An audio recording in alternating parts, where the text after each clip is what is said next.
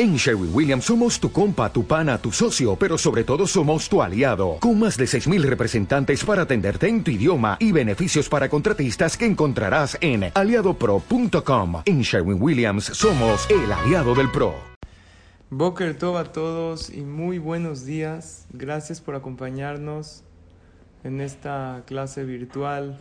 Otro día más que comenzamos el día juntos cosa que agradezco y valoro demasiado. Que Hashem los bendiga a todos. Cola la a todos por hacer la mitzvah más grande de la Torah, que es estudiar Torah. Bezrat Hashem, así se empieza el día con Berajá. El tema de hoy es haz lo correcto, no lo fácil. Que es cierto, ¿verdad? Pero qué difícil. ¿Sí o no, señor Carlos? Ya lo estoy viendo que está de acuerdo conmigo. Es difícil hacer lo correcto. Generalmente se va uno a lo fácil. Pero hoy vamos a hablar en el tema de lo que es la fe, la emuná en Hashem, la seguridad, el bitajón. Bitajón es, estoy seguro que Dios está para mí. Estoy seguro que este momento difícil que estoy pasando está manejado por Hashem para mi bien. El que confía en Dios vive tranquilo y feliz. No cae en la desesperación, porque sabe que la situación que está pasando está manejada por Hashem para su bien. No cae en tristeza si su tefilá no se responde, porque él sabe que rezó una vez, otra vez, otra vez. Dice la Gemara, Imroe Adam, Sheitpalel. Si una persona vio que rezó y Dios todavía no le respondió, ¿qué tiene que hacer? ¿Tirar la toalla? No. Yachzor Veitpalel. Volver a rezar. Como dice el Pasuk en el Teilim 27. Kave el Adonai. Hazak veyametz libeja. Bekave el Adonai. Significa, ten esperanza en Hashem. Fortalece tu corazón y llénate otra vez de esperanza. No puedes perder la esperanza en Hashem. Aunque tu tefilá no se haya respondido inmediatamente, no tires la toalla. No dejes de rezar. Hay una frase que me encanta que dice así. No pases la vida esperando a que pase algo, porque lo único que pasará será la vida. ¿Qué quiere decir? Tú no pases la vida esperando a que algo pase, porque si tú te pasas tu vida esperando a que algo pase, ¿sabes qué va a pasar? La vida se te va. Mejor lo que tienes que hacer es, haz tu máximo. ¿Quieres algo? Sal y haz que pase. Sal de tu zona de confort y haz que esto suceda. ¿Cómo? Con doble esfuerzo, material y espiritual. Todo lo que tú quieres obtener en la vida, parnasá. Quieres salud, quieres shalom va y llevarte bien con tu esposa quieres educar a tus hijos correctamente, todo lo que todos nosotros queremos, tienes que hacer doble esfuerzo. El material, ir a trabajar con tu esposa, hay veces quedarte callado para no provocar un pleito, con tus hijos echarle ganas, dedicarles tiempo, pero también una cosa muy importante, ¿qué, qué es? Tefilá. Y si una pareja mucho tiempo no tienen hijos y quieren tener, pues ya hicieron su esfuerzo, ya fueron al doctor, un tratamiento, ahora ¿qué tienen que hacer? Tefilá y tefilá y rezar y no cansarse. ¿Por qué? Porque probablemente lo que les falta para que venga la verajá son unos rezos más que se tienen que acumular. Nosotros tenemos la fe completa que Hashem nos está escuchando. Quiero compartir con ustedes una anécdota maravillosa. Pero sí está claro esta frase. No pases la vida esperando a que pase algo, porque lo único que pasará será la vida. Mejor sal y haz que pase. Y si todavía con tu esfuerzo no pasó, sigue rezando y vas a ver que lo vas a obtener. ¿Saben cuál es la prueba? Que muchas cosas hoy en día tenemos gracias a nuestros rezos de ayer, del pasado. Y muchas cosas hoy en día tenemos no gracias a nuestros rezos, a nuestros antepasados que teníamos un abuelito, un bisabuelito que rezaba y le pedía a Tefilá Shem que toda su descendencia sean buenos. Y gracias a ellos tenemos una abuelita que pedía en las velas de Shabbat. Pero lo que sabemos es que no hay tefilá que regrese vacía. Y que Hashem ahí está para escucharnos. Karoba Donai Lejol Koread, Lejol Asher y Behemet. Decimos en el Asher. Dios está cerca a todos los que lo llaman. Con una condición. Lejol Asher Behemet. Que tu tefilá sea de corazón. Escuchen esta anécdota de una pareja que ellos vivían en Estados Unidos. El nombre de esta pareja es Jacob y Esther Kaplan. ¿Por qué les digo los nombres? Para que se acuerden del apellido. Kaplan es un apellido de Koanim. ¿Ok? Esto déjenlo a un lado porque ahorita lo vamos a ver en la historia. Jacob y Esther Kaplan se casan en Estados Unidos. Cuando se casan, no conocen el camino de la Torah. Ahí no hay comunidades como las hay aquí, Baruch Hashem, que nos retienen siempre agradecidos con Hashem por las comunidades benditas que Baruch Hashem tenemos y pertenecemos. Entonces ellos, pues súper alejados de la Torah, se casan. En una ocasión él empieza a ir, casualidad, no hay casualidad, todo Hashem, al Beta Knesset, se empiezan a acercar a la Torah, a las mitzvot. Ella empieza a ir a las clases con él. Baruch Hashem con el tiempo mejora su Shalom Bait. Porque pues ven lo bonito de la Torah. Ayer tuvimos una conferencia de Shalom Bait con mucha asistencia virtual, porque es muy importante que las parejas trabajemos en llevarnos bien. Eso no es algo que surge solo, es algo que hay que trabajar y rezar todos los días en nuestra armonía. Y esta pareja pasan los años y no tienen hijos. cuando pasan 10 años de matrimonio deciden, ya es mucho, los doctores no dan exactamente con el diagnóstico por qué no tienen hijos. Al parecer él está bien, ella está bien, no entienden, pero como gente que tienen emuná le piden tefilá a Hashem. Al cabo de 10 años de vivir en Estados Unidos, deciden migrar a Eretz Israel, a hacer aliyah. ¿Para qué? Para ahí hacer un tratamiento especial para tener hijos. Hay doctores ahí muy conocidos sobre fertilidad y muchas parejas han visto su sueño hecho realidad. Nada más Hashem sabe, porque hay parejas que directamente hay gente que tiene que esperar. Todo está medido por Hashem. Nosotros no conocemos ni vidas anteriores, ni situaciones ocultas, no sabemos. Lo que nos queda es confiar y hacer lo nuestro. Esta pareja, Jacob y Esther Kaplan, llevan dos años en Israel haciendo tratamientos y ¿qué creen? Nada funciona. Y ellos los dos están muy angustiados. Un día él decide, no directo decidió, pero ya lo había pensado, que a lo mejor se divorcia de ella para que así con otra mujer y ella con otro hombre se pueden casar, pueden tener hijos y formar una familia. Se querían mucho, se amaban, pero su anhelo de tener hijos era más fuerte.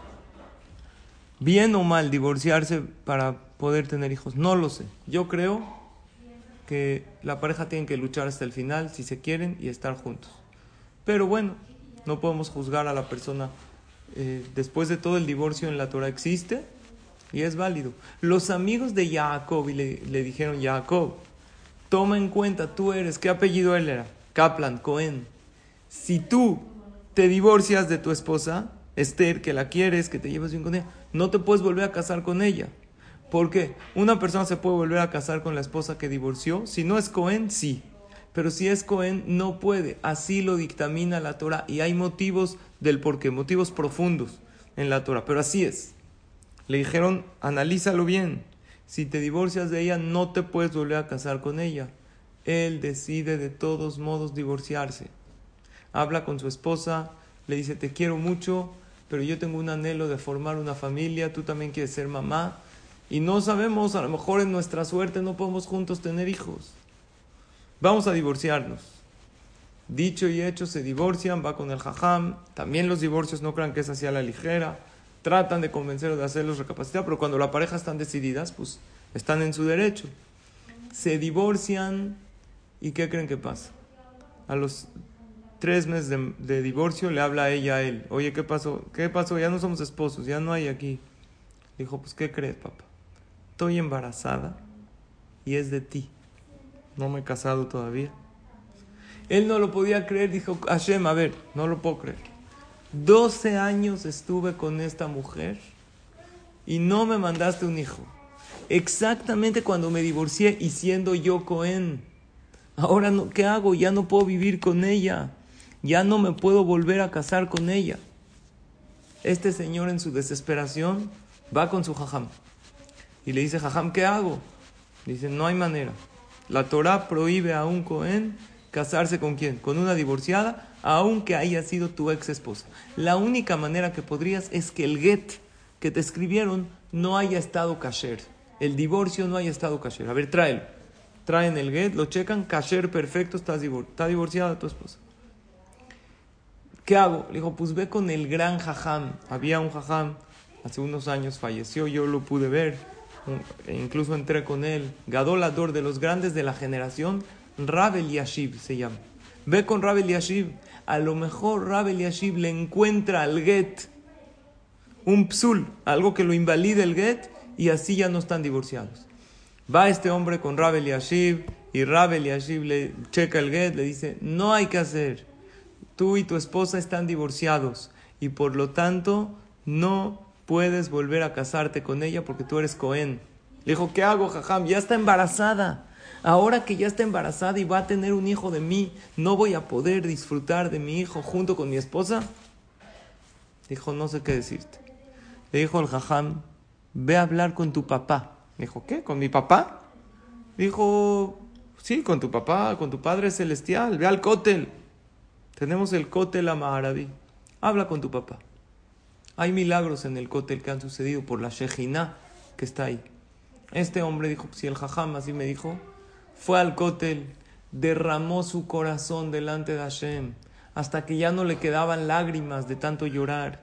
Y le dijo a Hashem, no entiendo tus caminos, pero confío en ti. ¿Qué hago, Dios? Dame. Aparentemente parece que no hay solución. A ver, la Torah dice que un Cohen no se puede casar con un divorciado. Su esposa está embarazada y no podrá vivir con ella para disfrutar de su hijo. Está difícil la situación. En eso, después de tanto llorar, se le acerca un desconocido. Y este desconocido le dice, ¿puedo saber qué pasa? Te veo llorando, te veo mal. Le dice, ya, no le importa, que le va a contar un desconocido su problema. Pero así como que se le ocurrió, le dio confianza. Le dijo, ¿sabes qué? Así, así pasó. Y Rabel me dijo que vaya a hablar con mi papá. ¿Quién es mi papá? Mi Padre Celestial. Le dijo, mira, si el jajam te dijo que vayas a hablar con tu papá, obvio, con tu Padre Celestial, ¿por qué no hablas con tu papá, papá? Son jajamí muy grandes.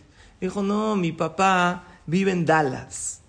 Yo vivía en Estados Unidos. Y hace mucho tiempo no tengo contacto con él. De repente le hablo a saludar. Ya está muy anciano.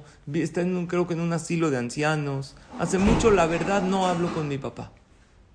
Le dijo, pues ve con tu papá. Habla con él, ¿qué pierdes? Habla con su papá, le dice, papá, hace mucho que no te visito, ¿puedo ir a verte? No le contó por teléfono que ya se había divorciado para no causarle más dolor a su papá. Toma un vuelo a Dallas, llega al asilo de ancianos y su papá lo ve y se alegra mucho. Le dice, Jacob, qué gusto verte. ¿Vino tu esposa contigo? Y le contó la historia. Le dijo, la verdad, papá, la divorcié. La divorcié porque no podíamos tener hijos. ¿Y qué crees, papá? Ahorita tengo un dolor muy grande que se embarazó. Está, yo la divorcié estando embarazada y yo no sabía. Y después del divorcio nos enteramos que está embarazada. Y como yo soy Cohen, no me puedo casar con ella. Le dijo su papá a su hijo: Hijo, te quiero decir algo. Cuando tú eras chiquito, tu mamá y yo tampoco podíamos tener hijos. Y tú no eres nuestro hijo biológico. Tú eres adoptivo.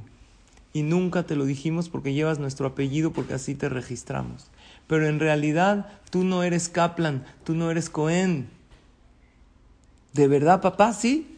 Le trajo los documentos de adopción, de quién lo adoptó. No era Cohen, era Yehudí, pero no era Cohen. Vean qué increíble. El hombre regresó a Israel. Se volvió a casar con su esposa porque ya no era Cohen. Y nació un bebé maravilloso y sano. Y pudo disfrutar de ese matrimonio increíble y de ver crecer a su hijo. Hoy en día, hoy, el niño tiene más de bar mitzvah. Porque es una historia real que se publicó en Eretz Israel. Ahora ustedes me van a preguntar, ¿por qué Akadosh Baruj hizo esto? ¿Por qué Dios dio todas estas vueltas? ¿Por qué no le mandó el Hijo directamente? No sé y nadie sabe. Pero lo que sí sé es que el que no pierde esperanzas, el que no hace lo fácil, lo fácil es tirar la toalla, pero eso lo hacen todos. Pero lo correcto es seguir confiando, seguir rezando, no perder las esperanzas. Todos nos vamos a lo fácil. El que sí, el que confía. Ahora, pasó algo increíble, porque el Señor pensaba toda la vida que era Cohen. Ahora dejó de hacer Coanim, llegó a Israel, llegó al Knis y dijo, yo ya no soy Cohen. Me acabo de enterar que no, no fue Haram todas las veces porque él pensaba que sí.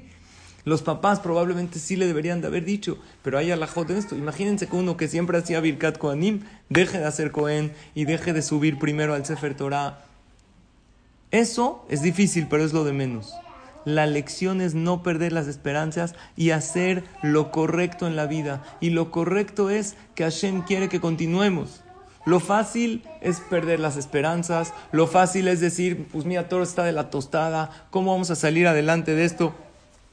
En una ocasión había uno que estaba leyendo un libro y le dijo a su amigo, oye, ¿qué libro estás leyendo?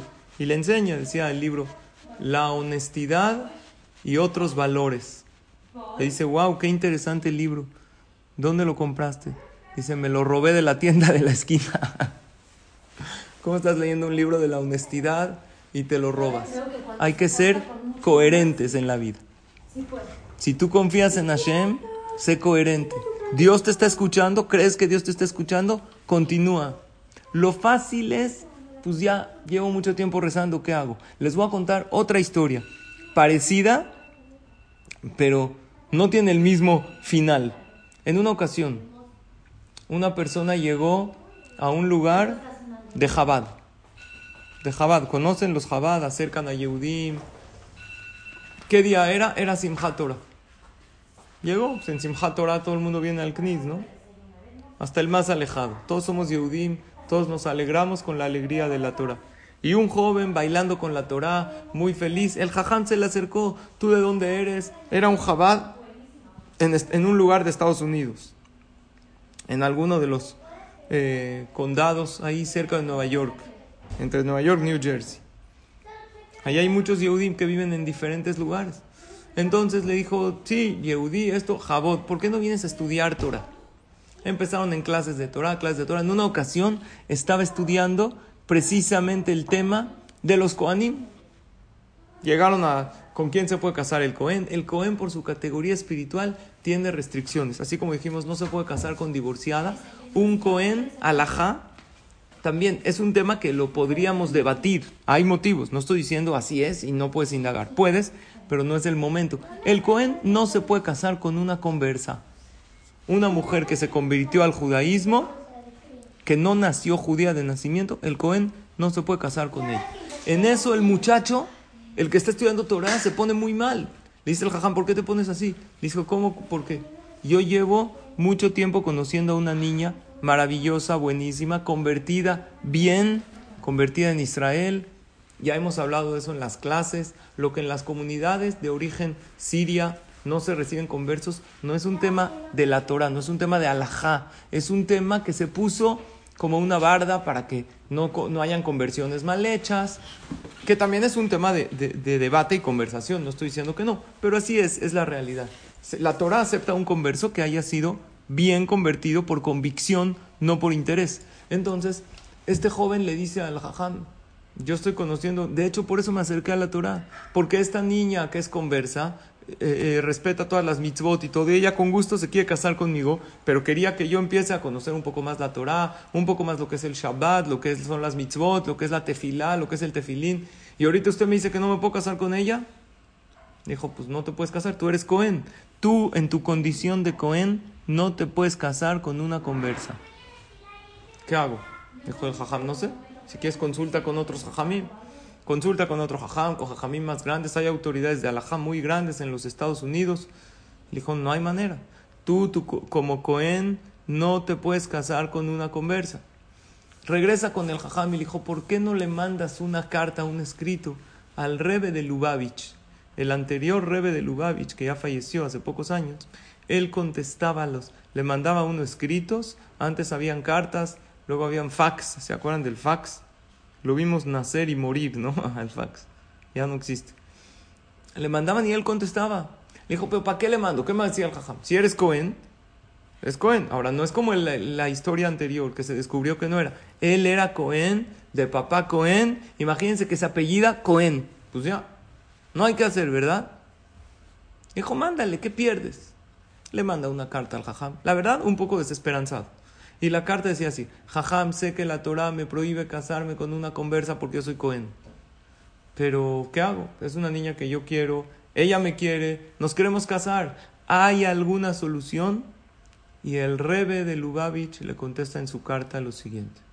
Dice la Gemara en Masejet Sotá, 40 días antes de nacer, no antes de nacer, antes de la gestación, perdón, antes de que se forme el bebé, Hashem dictamina tres cosas para la persona. Bat peloni li. La hija de fulano es para fulano. Tú te vas a casar con esta persona. Bait peloni li. Y van a vivir en esta casa. Eso Dios lo dictamina. Y si se cambian de casa, Dios también dice, van a vivir al principio en esta casa, luego en esta. Y sade peloni li. El campo. El campo antes era su trabajo, ¿no? En que uno trabajaba en el campo. Era. Dios te dictamina tres cosas antes de nacer. ¿Con quién te vas a casar? ¿Dónde vas a vivir? ¿Y de qué vas a trabajar? Ah, entonces, ¿qué quiere decir? No me tengo que esforzar para lograr trabajo. Claro que te tienes que esforzar. Para lograr lo que Dios te dictaminó para ti con Berajá, tienes que esforzarte y pedirte fila para ello. Pero ya está dictaminado del cielo. Le dijo, si ella sería la mujer correcta para ti, una de dos. O Dios no te hubiera hecho a ti Cohen, o Dios no lo hubiera hecho que ella sea conversa. Si ella es para ti, créeme que Dios no se equivoca. Si tú eres Cohen y ella es conversa, no es para ti, tranquilo. Las palabras del Jajam que le escribió por carta le hicieron un impacto muy fuerte. Porque él sí tenía fe que las cosas vienen de arriba. Y no puede ser que venga de arriba una mujer que el mismo Dios escribió en su Torah que no se puede casar con ella. Él lo entendió y le deseó lo mejor a ella. Y no se casó con ella. Esta historia no acaba como la historia pasada. Aquí vivieron felices para siempre, pero ¿cómo? Dicen que el problema de las películas de Disney es que dicen vivieron felices para siempre, pero no dice si juntos o separados. Eso no dice. Vivieron felices, no se casaron. ¿Por qué? Él entendió que no era su pareja. Él aceptó, él no hizo lo fácil, hizo lo correcto. Y se casó con otra mujer, porque él era Cohen y se acercó a la Torah por ella para casarse con ella, empezó a informarse de la Torah y de las mitzvot porque ella así lo quería. Y al final ella, que no fue su esposa, le ayudó a él para hacer un vínculo con Hashem. Y ella su, consiguió su pareja y él su pareja y formaron familias en Am Israel. Señores, en la vida hay que hacer lo correcto, no lo fácil. Lo fácil no es comer sano, pero lo correcto es sí. Lo fácil es no hacer ejercicio.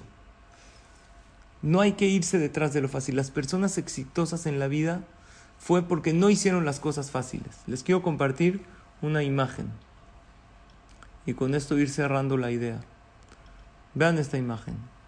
Está en hebreo, pero seguro muchos le entienden. A Talmido Merle Rabó. Llegó un alumno con su jajam y le dijo, Ani Osher. Yo quiero plenitud, quiero alegría. Osher es una palabra con Aleph Osher con Ain es riqueza, pero con Aleph es tranquilidad, plenitud, lo que todos buscamos. Analo Arab le dijo al Jajam. ¿Qué le dijo al alumno? Ani Roche Osher. Yo quiero plenitud. Le dijo al Jajam. Korem Todiri Ta'ani. Quita la palabra Ani, porque de Eso es egoísmo, es ego. Leachar Miken de Tarroche. Luego quita la palabra quiero, porque Ta'ava, es deseo. Beachshav Kol Mashenishar Lecha Ze Osher te queda esa plenitud. La persona dice, yo quiero plenitud, paz y tranquilidad. Quita tu yo, porque es egoísmo. Quita tu quiero, tu deseo, porque es el deseo excesivo y te va a quedar paz y tranquilidad. Si la persona hace de lado su ego, hace de lado su yo, hay otras personas en el mundo, hay un Dios, voy a quitar mi yo, voy a quitar mi yo quiero, deseo, ¿qué te va a quedar en la vida? Te va a quedar plenitud, paz y tranquilidad. Ve qué quiere Hashem de ti, ve qué quieren los demás de ti y haz las cosas correctas.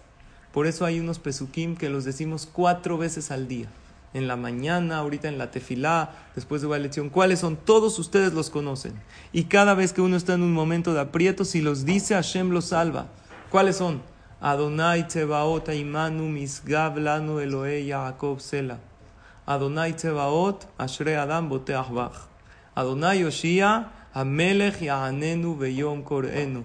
Cada vez que estés en un aprieto, menciona estos tres pesukim. Significa, Hashem Tzebaot Imanu, Dios está con nosotros, Dios de los ejércitos, tiene ejércitos de ángeles, pero te está viendo a ti.